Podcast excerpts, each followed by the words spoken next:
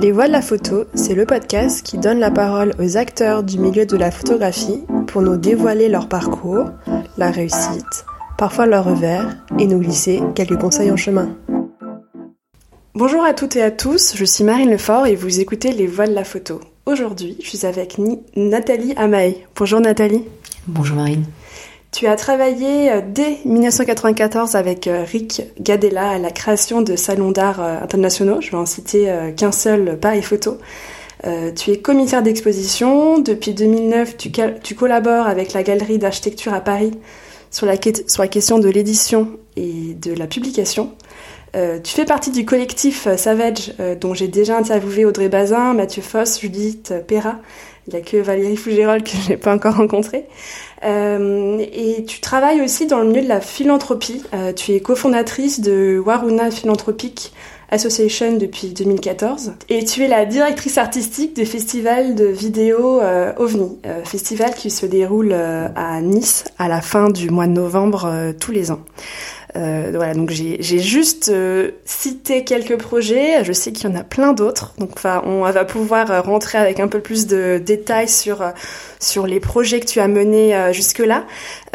pour commencer, pourrais-tu te présenter avec, avec tes mots? Avec mes mots. une passionnée d'archéologie et qui a eu un détour dans la vie grâce donc à la rencontre avec Rick Gadella et euh, qui un matin m'a dit mais qu'est-ce qu'on fait de notre vie? Et euh, donc moi j'étais plutôt partie pour faire des études enfin finir mes études et passer le concours de conservateur pour un poste au musée du Louvre puisqu'à l'époque j'étais spécialiste de la céramique euh, à figure noire du 6e siècle avant Jésus-Christ, spécifiquement euh, chypriote, et c'est pourquoi j'étais aux Antiquités orientales euh, du musée du Louvre, et puis j'ai bifurqué donc dans le monde de, l'image toujours, puisque ça c'est toujours la question de l'image et photographique en particulier, mais pas seulement, parce qu'on a d'abord commencé avec Rick sur la question du livre d'artiste. Et dans quel cadre tu l'as rencontré? Dans quel cadre? Amical et personnel. Il habitait chez moi. Enfin, il est arrivé chez moi un matin. Et puis on a colloqué pendant euh, quelques temps. Et à vrai dire, euh, à vrai dire, notre premier projet, dont lui-même ne se souvient pas, mais moi oui, euh, était un projet qui n'a pas eu lieu. et pour cause, parce que trop d'anticipation, encore une fois, sans doute, parce qu'on a eu d'autres projets avec Rick, mais qui le caractérise, c'est justement d'avoir cet élan visionnaire et c'était sur euh, un salon de la philosophie. Donc c'était 93 ceci, et 92-93. Et euh, donc nous étions avec Julia Kristeva et Jean-Pierre Fay du Collège de la photographie qui nous avaient demandé de réfléchir à un événement.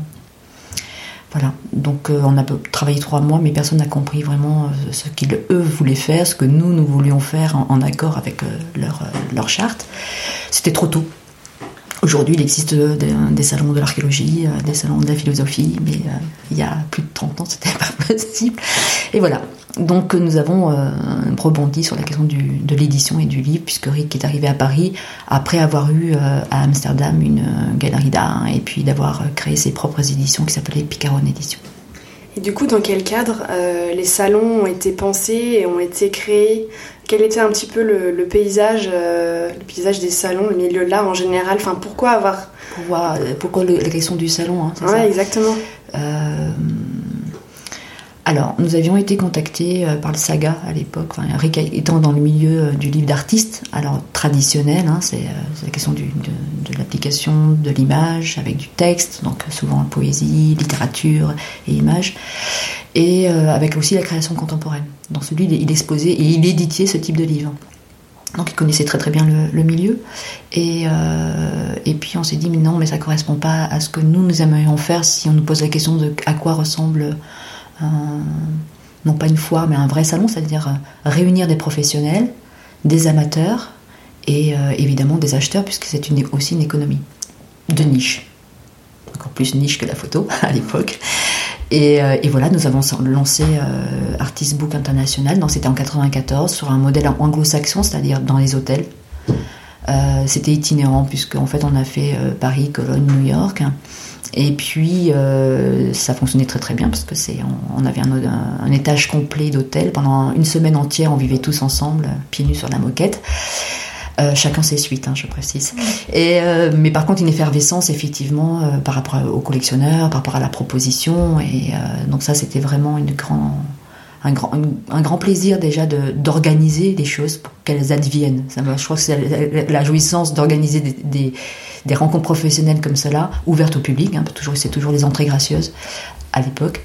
voilà. Et puis ensuite a suivi la question de la photographie.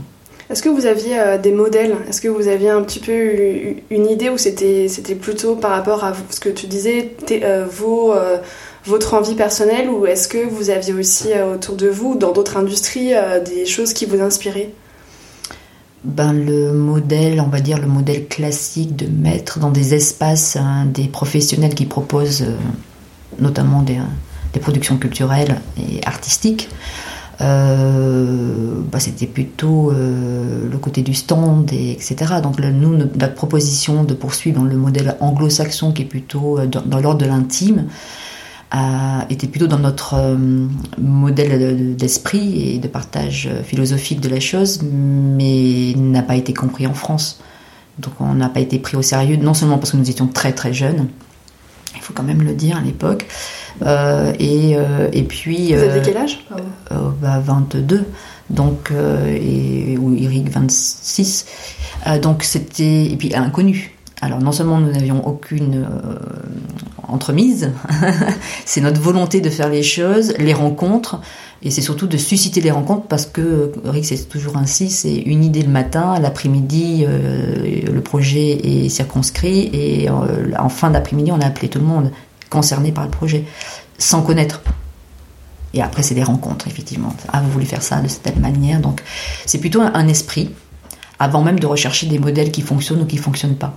Donc, c'est créer sa, propre dynamique euh, en fonction de ce qui nous semblait à, la fois répondre aux exigences euh, économiques, certes, mais artistiques, avec un certain niveau, et, euh, de choix de, de partenaires. Et quels ont, été, quels ont été les autres salons que vous avez lancés là, un petit peu par ordre chronologique et puis, et puis du coup les, euh, les ambitieux et les enjeux de, chaque salon que vous avez euh, bah, Les ambitions finalement se, rejoignent un peu à chaque fois. Hein. C'est de sortir euh, et de mettre en lumière, on va dire, un pan d'une création artistique.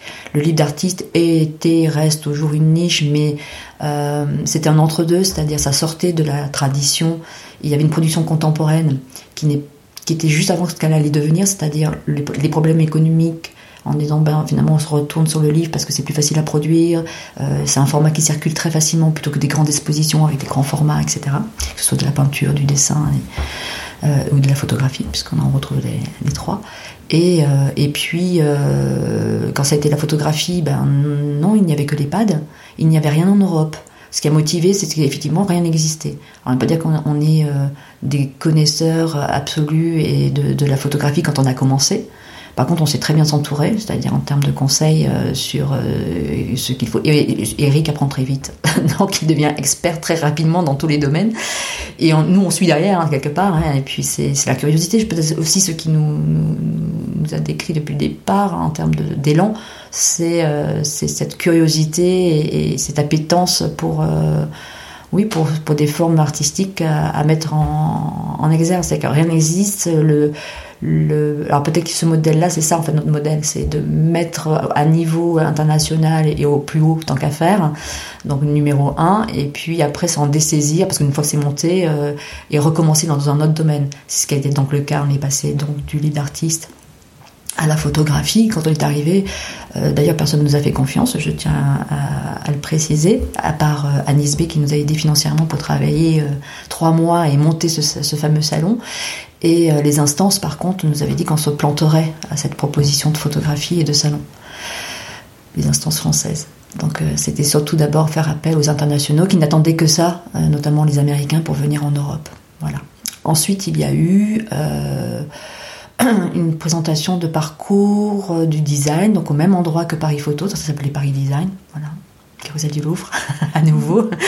Et il y a eu trois éditions parce qu'il y a eu un problème économique à cette époque-là, à nouveau, qui se présentait. Et, euh, puis, euh, c'était pareil, c'était donc proposé le design historique. et de me faire venir donc évidemment des, des meilleurs marchands et meilleures galeries internationales au sujet du design. Après cela, nous avons fait une tentative sur le culinaire. C'est pour ça que je disais trop d'anticipation parfois. C'est bah, finalement c'est visionnaire certes, on avait raison, on a abandonné pour une question juste technique. C'était un salon du culinaire, donc un truc immense avec tous les centres culturels qui participaient. Il y avait des programmations de dingue, des chefs. Donc le culinaire euh, et, la dimension artistique du culinaire, c'était la grande halle de la Villette qui, au bout de trois mois, nous a dit qu'on n'avait pas le droit de faire du show. nous avons abandonné et euh, nous avons euh, rebondi en créant un salon qui s'appelle le Parcours du Monde, enfin des mondes, avec une revue. Donc l'autre modèle, c'est aussi peut-être un petit détail pour revenir sur, euh, sur la question de comment, pourquoi on monte les choses. Euh, il y a toujours une, euh, une velléité de faire de, l'édition parallèlement au salon. Donc chaque salon a été accompagné d'une revue dédiée au médium. Et le parcours des mondes, euh, ben voilà, il existait un modèle, pour le coup, euh, à Bruxelles, sur euh, l'art tribal, mais c'était très africain. Notre volonté était d'ouvrir à toutes les cultures. Donc c'était aussi, y compris l'Asie. J'ai eu un peu de mal hein, au départ à, faire admettre que l'Asie faisait partie de cette proposition. Il n'y avait pas que l'art africain. Pourquoi Pourquoi tu euh, penses que c'était bah Parce que là, pour eux, l'art tribal, euh, l'art asiatique, c'est des cultures asiatiques, euh, alors qu'elles sont tribales aussi, hein, si on peut garder ce terme-là. Et cette dimension-là, en tout cas, qui faisait que les objets venaient justement de, cultures plutôt tribales que, que, de grandes civilisations. Et puis ensuite, il y a aussi la, problématique de, des ressources, parce qu'il y a aussi très peu d'objets qui circulent. Par exemple, pour tout ce qui est Amérique dite latine. Euh, il y a très peu d'objets et beaucoup de faux. Donc ça aussi, c'était une question. Euh, cet enjeu nous a beaucoup plu. Pour ma part, moi, ça rejoint donc mon, parcours euh, sur les sciences humaines, certes archéologiques, mais anthropologiques et ethnologiques. Donc ça, j'étais assez à l'aise dans ce domaine-là. Eric a constitué parallèlement une, collection qui fut une des plus importantes, on va dire, sur la coiffe et donc du monde entier. Voilà avec un lien euh, ensuite avec euh, celle de Antoine de Galbert et qui euh, lui-même a transmis sa, collection ensuite aux instances muséales. Pourquoi ne pas rester sur un salon pendant toute une carrière? Pourquoi toi et Eric, vous aviez l'envie, enfin t'en as quand même un, petit peu parlé, mais juste revenir sur, voilà, d'où vient un petit peu cette envie de bah, je crois qu'on est vraiment euh, plutôt dans la conceptualisation, donc ça rejoint aussi peut-être parallèlement notre philosophie de vie. Euh, il n'y a pas de, différenciation entre cette philosophie de vie et d'application dans, euh, le milieu professionnel. On est, en accord avec ce, à quoi on aspire, on va dire, notre présence au monde et quelque part chaque salon, chaque produit euh, en termes de conceptualisation, euh, ressemble un peu à, cette euh, recherche que nous avons eue dans, notre vie, certainement d'un point de vue parallèle d'ailleurs avec Rick. Alors je tiens à dire qu'on ne dit pas que tous les deux, hein, depuis le début, on a une sacrée équipe et, et on a tous commencé, bah, notamment tu as interviewé déjà Mathieu Foss. Mathieu était de, de, la partie pour Paris Photo, donc nous nous connaissons depuis cette période-là. Euh, et même Valérie Fougirol, puisque nous avons fait la passation euh, donc avec, euh, avec elle au temps de, de la vente de Paris Photo auprès de Reed Exhibition, qui à l'époque ne s'appelait pas encore Erix. Donc nous avons un lien hein, tous hein, au sein de Savage, Judith parce que j'ai travaillé à la Galerie Baudouin-Lebon et donc j'ai rencontré Judith à ce moment-là et, Audrey Bazin de la même manière. C'est-à-dire qu'on s'est rendu compte que dans nos, dans nos vies professionnelles, certes, on a cette envie de conceptualiser, euh, donc, de maîtriser le sujet en fait. Pourquoi on propose quelque chose? Pourquoi ne pas perdurer dans quelque chose qui fonctionne en plus hein? Euh, bah, Notre jouissance, elle est ailleurs. Elle est justement créer quelque chose qui ne, préexistait pas vraiment, en tout cas dans cette, aussi loin qu'on a pu pousser notre, notre proposition d'événement. Et puis ça ne nous intéresse pas de prolonger ad vitam aeternam le même geste. C'est, on est aussi des créateurs, euh, comme on a envie d'être des créateurs de notre propre vie. Très intéressant. Est-ce que euh, après le, salon, euh, le salon Parcours des Mondes, Est-ce que tu avais envie de rester dans le, dans le milieu des salons ou alors d'être à ton compte voilà, pour, en, pour en revenir un petit peu à, la dernière expérience que tu viens de. Oui, alors. Dernier projet? Alors euh, effectivement, donc après cette carrière, donc on va dire de successive et spécifiquement à la fois dans la création de salons et l'édition parallèlement, Rick euh, au moment du parcours des mondes est parti en vacances euh, au Laos et est resté au Laos avec l'ambition de créer un jardin botanique. Moi je suis restée de mon côté à Paris tout en travaillant sur le jardin botanique, hein, sur l'accompagnement de ce jardin. Donc en botanique évidemment les choses sont lentes, longues faut de la patience, il faut 10 ans pour euh, proposer au public euh, toute la création. Donc c'est aussi une création, hein, le jardin de, A à Z, parce que ça a été un, défrichement pour, pour Rick dans tous les sens du terme. Il a fallu 10 ans avant l'ouverture. Donc lui est parti sur des aventures euh, en Asie, et puis moi je suis restée là, et en me disant... en fait, j'ai envie d'une pause, j'en ai marre de travailler avec ma tête et j'avais envie de travailler avec mes mains. Euh, chose que je fais aisément depuis que je suis petite, mais bon, effectivement, le côté intellectuel était un, peu drivé, on va dire, euh, mais, euh, mon parcours, mais. Et donc, bah, ça, a été, ça a été exaucé, c'est-à-dire un matin, j'étais en train justement de le penser, je prenais un café, et l'un de mes voisins qui, dans le cinéma, est passé devant moi, et, et il m'a demandé ce que je faisais. Et j'ai répondu rien. Et en fait, il m'a embarqué pour 4 ans, enfin presque 5 ans de travail dans le cinéma. Euh, en tant qu'ensemblière. Euh, c'est-à-dire ensemblière Ensemblière, c'est choisir le mobilier pour le décor. En fait, dans le décor, hein, donc c'était on va dire le département de décoration. Euh, et puis j'ai été aussi accessoiriste plateau. Et puis j'ai fini chef déco sur voilà en 5 ans, beaucoup trop vite. on va dire au goût de, de certains. dans ce métier-là, il faut gravir les échelons. Euh, voilà. J'étais une femme. Je suis arrivée là avec une maturité, donc euh, j'avais 40 ans et euh, voilà, c'est en général on débute bien avant et il faut voilà faire ses armes. Et j'ai fait mes armes. Premier film avec un film franco-colombien. Mais je salue Jacques tout le monde à ce, sujet parce que c'est grâce à lui que j'ai plongé là-dedans. Je ne savais pas du tout si j'allais, je savais faire ça. Je me suis pas posé la question. On m'a dit tu fais. Alors j'ai fait. Et en fait, on m'a dit, euh, enfin, on m'a dit à la fin du, du, tournage, euh, compagnera. Et donc la compagnera, ça veut dire que j'avais gagné mes galons. Et euh, c'était une drôle de boucle parce que parallèlement, j'avais déjà initié Yaruna en Colombie, donc un projet anthropologique et, philanthropique.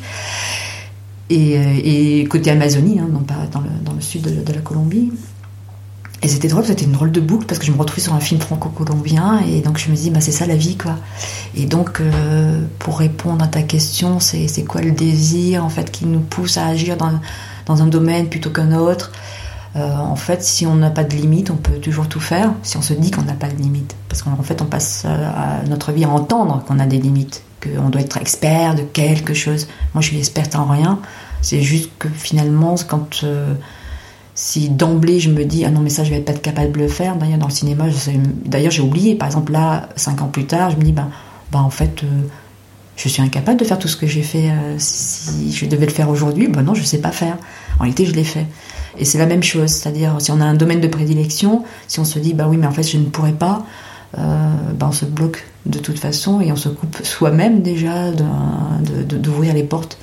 Et puis quand on veut vraiment et que ça correspond à une certaine justesse je crois, de, positionnement dans la vie.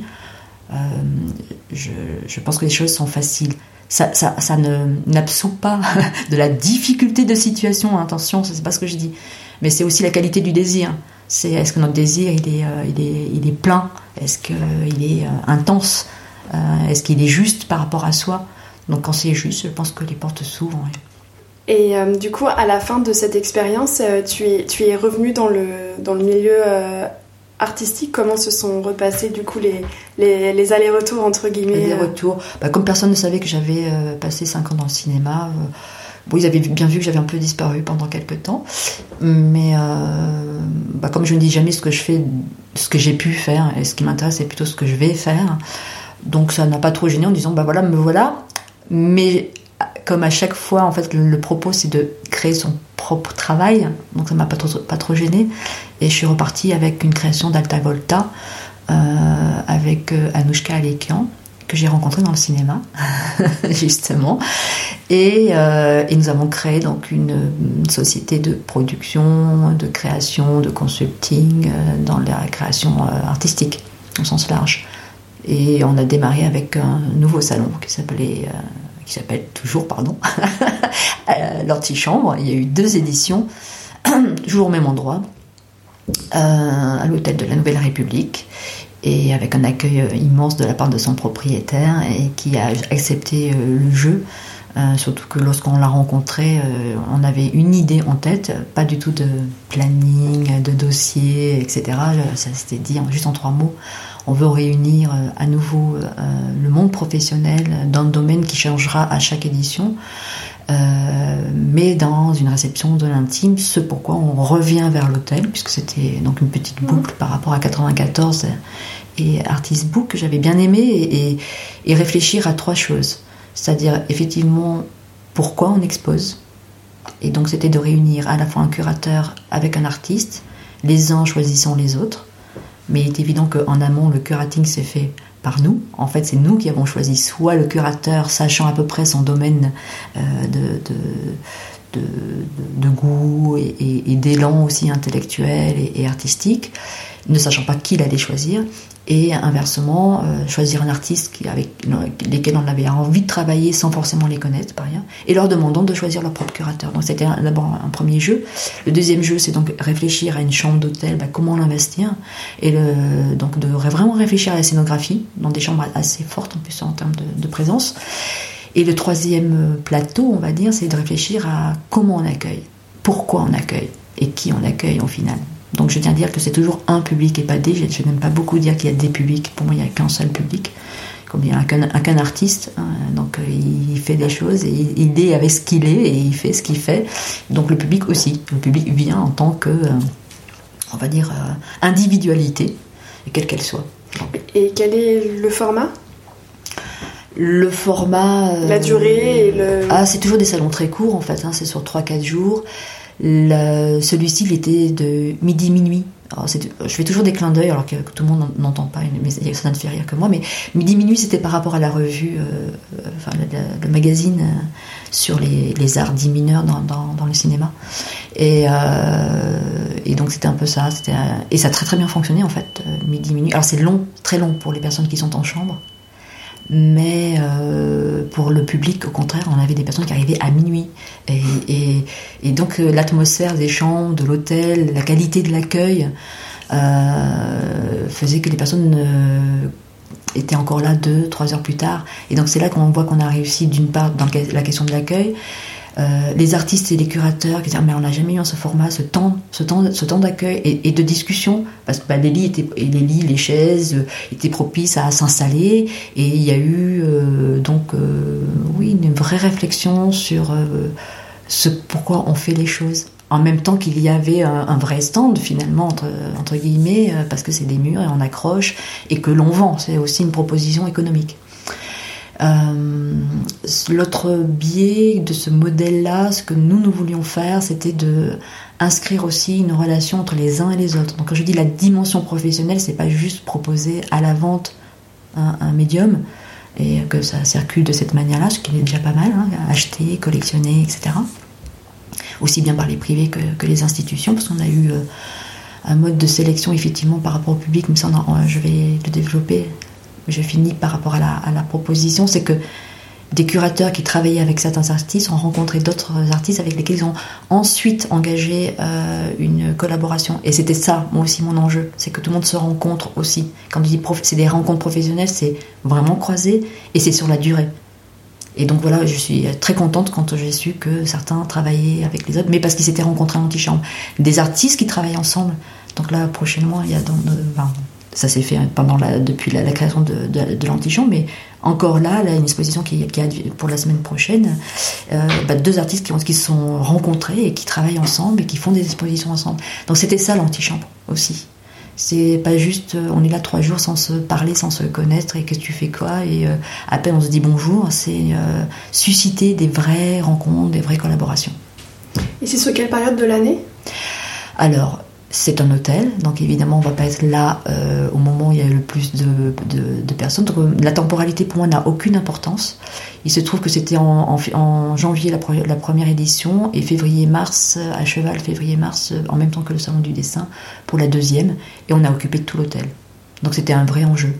Et est-ce qu'il y a une prochaine édition qui est prévue ou pour le moment, euh, avec la situation sanitaire Alors, il y a eu la, la, question sanitaire sur laquelle on ne pouvait évidemment pas réitérer dans ce même schéma euh, fonctionnel de l'hôtel. Euh, pour moi, il n'y a pas d'enjeu d'édition euh, si je le fais absolument cette année non, c'est la qualité de la proposition. Si je le, alors je pense que vu mes engagements aujourd'hui, je ne peux pas me lancer dans une troisième, quatrième ou cinquième aventure euh, sans la, proposer avec une qualité assurée. Donc, ça sera pas 2022, mais peut-être 2023. Mais qui sait hein, La première édition s'est montée en en 10 jours. Donc euh, je, peux, euh, si je trouve un partenaire hôtel qui me dit euh, tu as l'hôtel pour toi, je sais que j'ai les capacités d'aller chercher des personnes pour répondre à un, projet qui serait peut-être plus, beaucoup plus petit, moins ambitieux que ce qu'on a, a, pu monter notamment pour la deuxième édition. Et tu parlais du public. Oui, le public. Alors ça, aussi, ça, c'est un gros mot hein, dans, pour les instances muséales comme euh, pour euh, les, euh, les questions privées de foires, salons, projets pédagogiques, éducatifs, etc. C'est beaucoup de cases pour dire une seule chose. C'est la rencontre d'un regardeur avec quelque chose qui a été créé avec une intention très particulière. C'est-à-dire, soit le, regardeur a pu très bien être pris en compte, soit pas du tout. Donc c'est, ce jeu est complètement ouvert.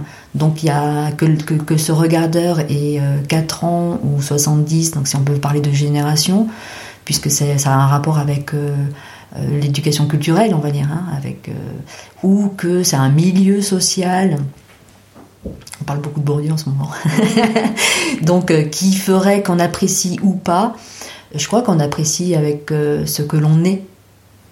Donc, il y a des enfants de 4 ans qui sont très perspicaces et qui arrivent très bien à décoder ce qu'on on leur en train de leur dire, par exemple sur la question de genre. Ils ont très bien compris sans qu'on ait besoin de théoriser et euh, ils comprennent très bien comment ça se passe, ça se produit. Et pour d'autres, euh, donc avec si on dit une génération, voire une géographie culturelle différente, aurait beaucoup plus de mal avec une même proposition. Donc pour moi, c'est juste un, public et il faut juste bien l'accueillir. Et si on, s'adapte, voilà, c'est une adaptation, mais pas dans la qualité de ce qu'on va proposer, donc pas de censure. Si elle censure évidemment, je m'entends bien, censure si c'est euh, mettre mal à l'aise, bien évidemment, un enfant de 4 ans qui serait mal à l'aise devant une production euh, de nu parce que dans son milieu social ou culturel, environnement familial, etc., même la question du corps, et ça ne veut pas dire que c'est la, nudité euh, dans, la...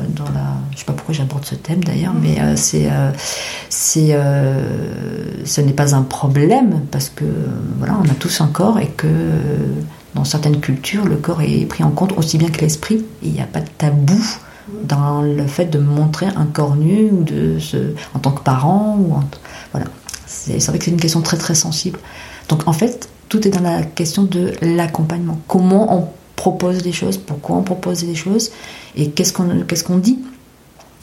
Qu'est-ce qu'on dit autour de cela? Et ça peut être aussi dans le silence hein, tout est dans la manière de présenter en fait aussi. La présentation n'est pas que verbale. Par rapport au public, euh, rebondissons sur le festival euh, OVNI Vidéo. Euh, est-ce que tu pourrais nous en parler un petit peu? Et puis pourquoi tu as pris cette décision d'être directrice artistique de ce festival? Et hum, quelles sont un peu les, la direction que tu veux lui donner pour cette, pour cette édition 2022 Oui, alors on va me dire les vidéos c'est loin de, de, la, de la de la photographie ou euh, d'action philanthropique, ben en fait il se trouve que non. Artist Book, quand j'ai repris Artist Book, il y a eu deux temps dans Artist Book, je ne l'ai pas dit, mais donc il a été écrit en 94 et puis on l'a vendu à New York, ce qui nous a permis de monter Paris Photo. Mais je l'ai repris euh, en 95 Et euh, j'ai toujours montré de la vidéo parce que pour moi, il y a des, les artistes qui utilisaient l'image fixe pour beaucoup, notamment les, les, contemporains, mais depuis les années 60, pratiquaient aussi la vidéo. Donc pour moi, il n'y a pas de dichotomie à montrer euh, de l'imprimé et, puis euh, de la vidéo qui est une forme d'impression aussi numérique euh, parce que c'est vraiment très spécifique comme médium et donc j'ai toujours montré de la, vidéo. J'ai toujours programmé de la vidéo. Donc c'est pas juste sorti du chapeau comme ça.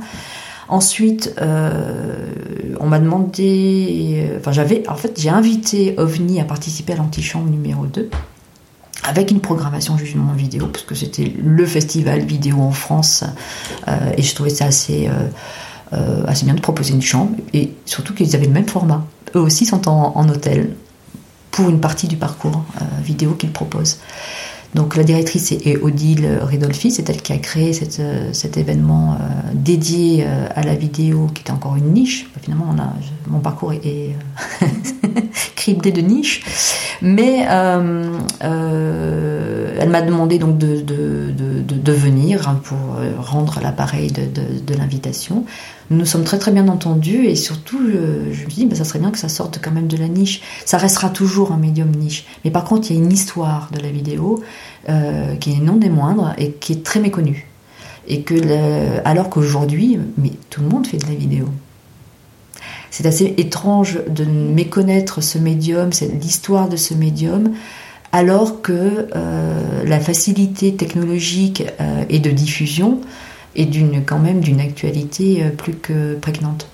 Donc mon ambition, c'est d'abord que l'OVNI devienne un peu plus connu d'un point de vue national, parce qu'il y a vraiment une méconnaissance sur la qualité de la proposition qu'il y a eu depuis cette, cette édition, et, euh, et, de lui donner une envergure internationale. Euh, voilà, ça, parce que de, facto, les personnes qui sont présentes viennent de l'international majoritairement, donc c'est incroyable que ça reste juste sur le territoire euh, Provence, Alpes, Côte d'Azur, que je suis ravie de retrouver puisque je suis moi-même arlésienne de naissance. J'ai une question sur l'organisation de, de, ta vie, de tous tes projets. J'ai l'impression que c'est beaucoup des rencontres, euh, des gens que tu rencontres. Mais du, coup, euh, pour les personnes qui, qui souhaitent avoir une carrière comme ça, avec euh, entre guillemets pas de limite, enfin pouvoir faire des projets en fonction aussi des rencontres, est-ce que tu aurais des conseils par rapport à ça ou comment comment garder le lien avec les gens avec qui on travaille. Voilà, je ne sais pas s'il y, a des, s'il y a des choses que tu aurais pu apprendre, euh, ou, voilà, ou une ouverture d'esprit. Enfin, voilà, je sais pas s'il y aurait des choses que tu pourrais nous. des conseils, ou en tout cas des. Euh, oui, je, je, sens poindre la question du réseau. Euh, le réseau, il est ce qu'on en fait. Euh, donc il y a le réseau qui préexiste et puis euh, il y a les élans euh, qui nous poussent à nous accrocher absolument à ce qui est des, les, personnes qui sont en poste hein, notamment. Parce qu'en fait, souvent on oublie. Alors il y a deux choses. Il y a des fonctions et il y a des personnes qui sont en poste à ces fonctions et qui sont nécessaires dans notre on va dire, exercice professionnel. Et puis souvent, ce sont des individualités qui sont à ces postes. Et donc, soit la personne est très professionnelle et peu importe ses goûts et ses couleurs, il y a une fonction, on doit répondre. Euh, si on fait des projets, on doit nous dire oui et puis il n'y a pas de, de, copinage parce que c'est les projets et la valeur des projets qui fait que les choses adviennent. Et de l'autre, on a euh, donc euh, des individualités qui veulent faire des choses proposer des projets, qui les, qui les, qui les montent, qui ont besoin d'appui et, et puis qui vont aller donc chercher ces personnes-là. C'est beaucoup d'énergie. Euh, j'ai pas de conseils à donner. Je pense que ça correspond à, ce que l'on est euh, et ce que l'on veut. Euh, moi, je déteste battre l'eau dix fois et faire des ronds dans l'eau pour rien. Donc, quand je tends la main ou je vais toquer à une porte, pour moi, ça doit être la bonne. Ça veut dire que j'ai fait beaucoup de veille en amont. J'observe beaucoup, j'écoute beaucoup. Euh, je me montre peu. C'est peut-être pour ça qu'il y a très peu de personnes qui doivent connaître mon visage et encore peut-être encore moins mon nom, mais peu importe. Ça. Ce qui m'excite en fait, c'est de faire et que les choses adviennent. Et c'est pas moi qui fais, c'est les choses qui sont là. Et ça, c'est une vraie jouissance. Donc quand je, oui, tu as raison, c'est une question de rencontre. mais parce que si je suis juste, il y a une chose qui, qui se dévoile depuis que je suis très très jeune, c'est que ce que j'appelle la synchronicité.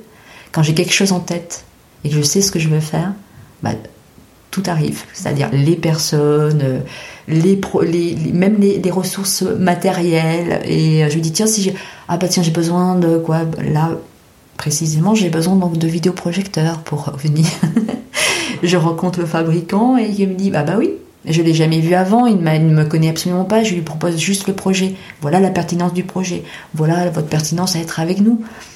Et puis bah, ça se fait, parce que ce jour-là, euh, il s'est dit que peut-être qu'il devrait faire un effort justement pour une visibilité artistique au-delà du technique. Mais c'est juste des, petits moments. là, je, raconte quelque chose de, très minime. Ça va jusqu'à la chose très très importante euh, qui fait que oui, on, rencontre les personnes, les bonnes personnes au bon moment, parce qu'on est, c'est mûr en fait. Il y a aussi, c'est ça, cette question de maturité. Aujourd'hui, il faut que ce soit tout, tout, tout, tout de suite, tout maintenant. On a, on fait des rétrospectives d'artistes, ils ont 24 ans. Euh, pour moi, ça ne veut plus rien dire. Euh, et la maturité, elle peut être là à 24 ans. C'est tout à fait vrai. Et on peut être un jeune artiste à 60 c'est-à-dire démarrer une production.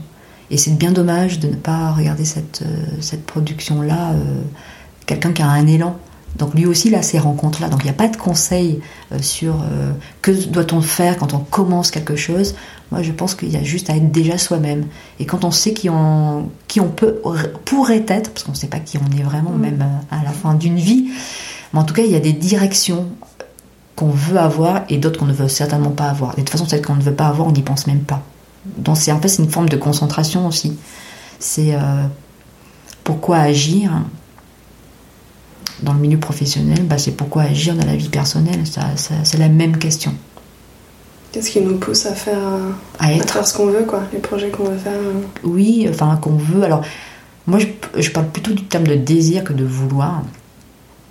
Et après, il y a les intentions qui vont avec. Mais si on a un désir déjà, et c'est déjà difficile, je pense, d'avoir du désir. Alors c'est pas euh, c'est pas un gros mot du tout. Hein. c'est euh, on peut même le prendre dans un sens spirituel. Ce mot désir, hein. c'est euh, d'autres en anthropologie on dit présence au monde. Voilà. Est-ce qu'il y aurait là c'est une, une, de mes questions qui est, qui est un peu compliquée. Enfin qui on peut la prendre comme on veut. C'est est-ce qu'il y a des choses que tu as vues dans le passé, des évolutions que tu aurais pu voir dans le milieu de la photographie euh, qui, tu penses, vont s'accentuer dans les prochaines années euh, de façon décloisonnée. Euh, vraiment, question très ouverte sur la façon de travailler, la façon de, de la photographie, toi, ta façon de faire des expos, de, de, de voyager, de faire des livres. voilà, j'ouvre vraiment toutes les, tous les sujets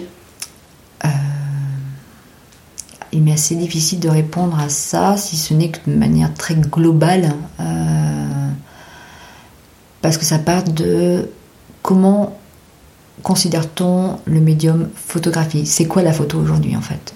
Euh, Et que pourrait être ce support euh, qui est passé d'un argentique, du process, on, pourrait parler, du process, et après qui implique justement, l'action technique, euh, a une incidence sur l'usage.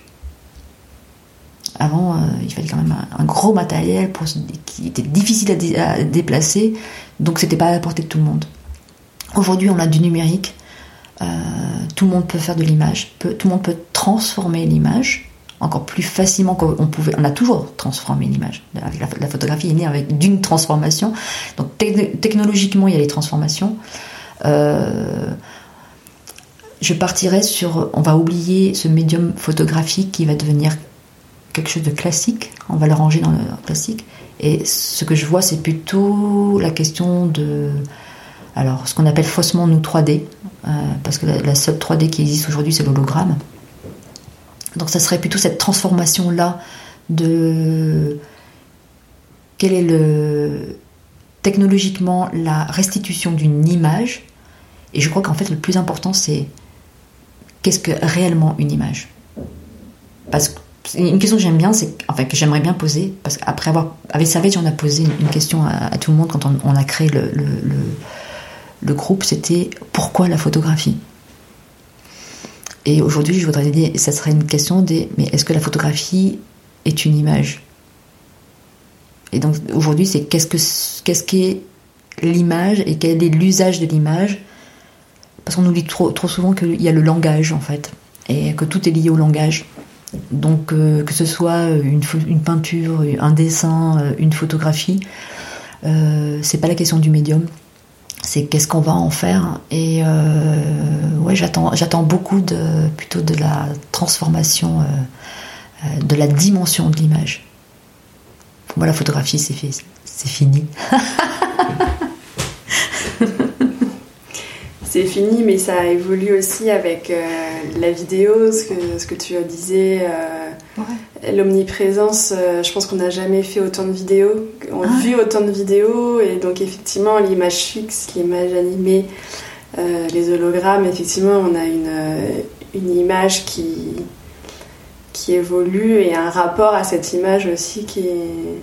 Ouais, c'est plutôt le rapport qui est important, voilà. C'est qu'est-ce qu'on fait avec l'image et qu'est-ce que ça produit, qu'est-ce quelles sont les incidences de l'usage de ces, de ces images qui, qui, qui, qui ne sur, enfin, qui n'est pas inédit. Tout, le monde prononce ce mot inédit, mais c'est archi faux. C'est, on s'inscrit dans une histoire.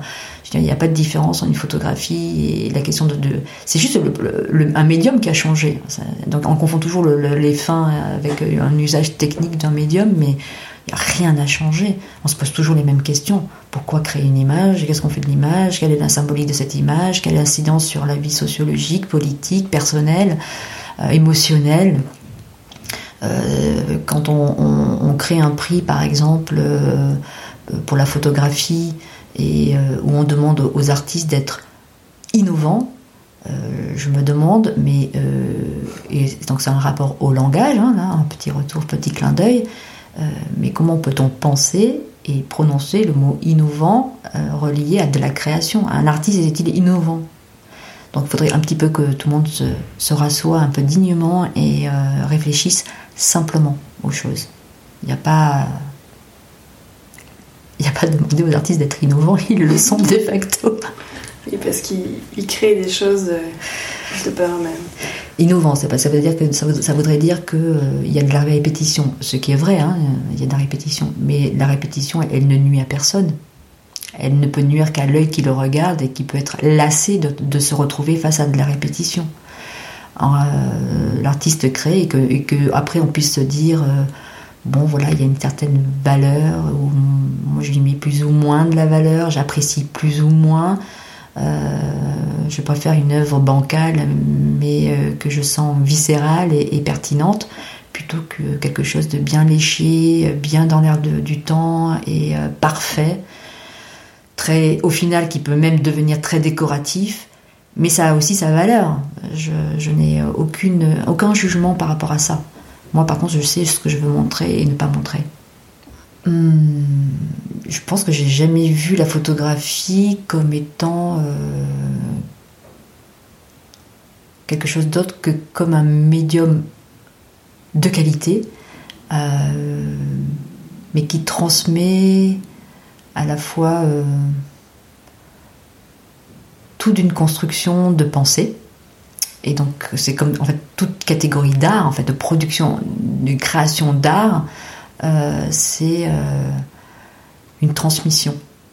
Et c'est pas un état du monde, c'est une transmission. L'œuvre, elle est autant une présence, comme une individu a une présence au monde, et l'œuvre, elle a une présence au monde et elle n'est pas forcément là pour avoir une injonction sociale, une injonction pédagogique.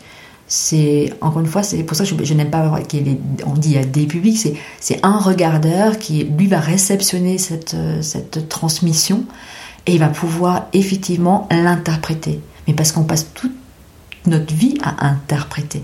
Il n'y a rien de réel, il n'y a rien de, de, Tout est factuel et notre interprétation, c'est lié à notre propre perception. Et notre perception, c'est notre discernement. Et notre discernement, il est euh, lié à notre, euh, bah, justement, individualité, qui a euh, évolué dans un milieu culturel, dans un milieu géographique, donc dans un certainement dans un moule, dans un module qui nous dit il nous faut voir les choses comme ci, il nous faut voir les choses comme ça. Mais on a quand même notre propre, et je reviens sur ce terme de discernement, on peut avoir notre propre discernement. Donc oui à la photographie, parce que j'aime ça, j'aime ce médium photo qui est pour moi au-delà de la 2D, en fait, je vois toujours en 3D, et, même la photographie de couleur, je la vois en noir et blanc. Donc c'est encore une fois, donc bien une question de perception. Merci beaucoup.